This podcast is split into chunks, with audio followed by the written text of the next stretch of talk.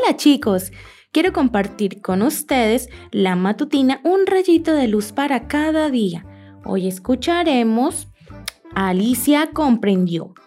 Todo lo que hagan, háganlo de buena gana, como si estuvieran sirviendo al Señor. Colosenses capítulo 3, versículo 23. Alicia tenía un problema.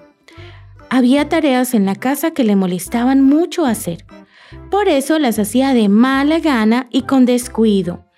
Pero ese no era el caso de la costura. Le encantaba. Lo que más disfrutaba era hacer ojales.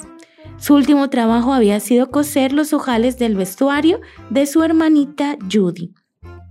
La mamá de Alicia sabía de su problema, por eso le decía suspirando, ojalá hubiera una manera de mostrarte la importancia de hacer las cosas bien, aun las que te desagradan.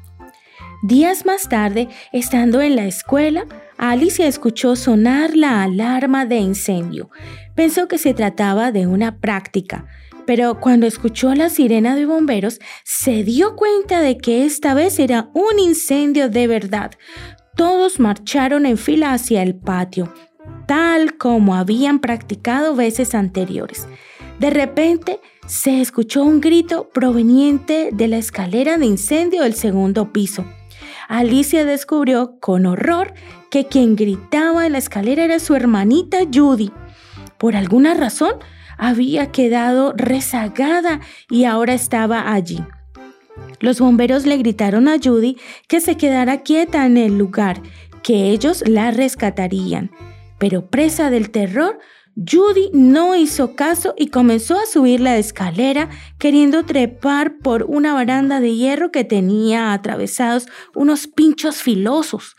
Entonces Judy resbaló. Alicia cerró los ojos pensando que su hermanita había caído al vacío, pero al abrirlos la vio colgando balanceándose en el aire. Su vestido había quedado enganchado en uno de los pinchos de la baranda. Los bomberos la alcanzaron y la bajaron sana y salva. Uno de ellos dijo, si no hubiera sido por los ojales de su vestido tan bien hechos, esta niña no se hubiera salvado. Uno de los pinchos enganchó el ojal y eso fue lo que la salvó. Alicia se estremeció recordando las palabras de su mamá. ¿Qué hubiera pasado si a ella no le hubiera gustado coser?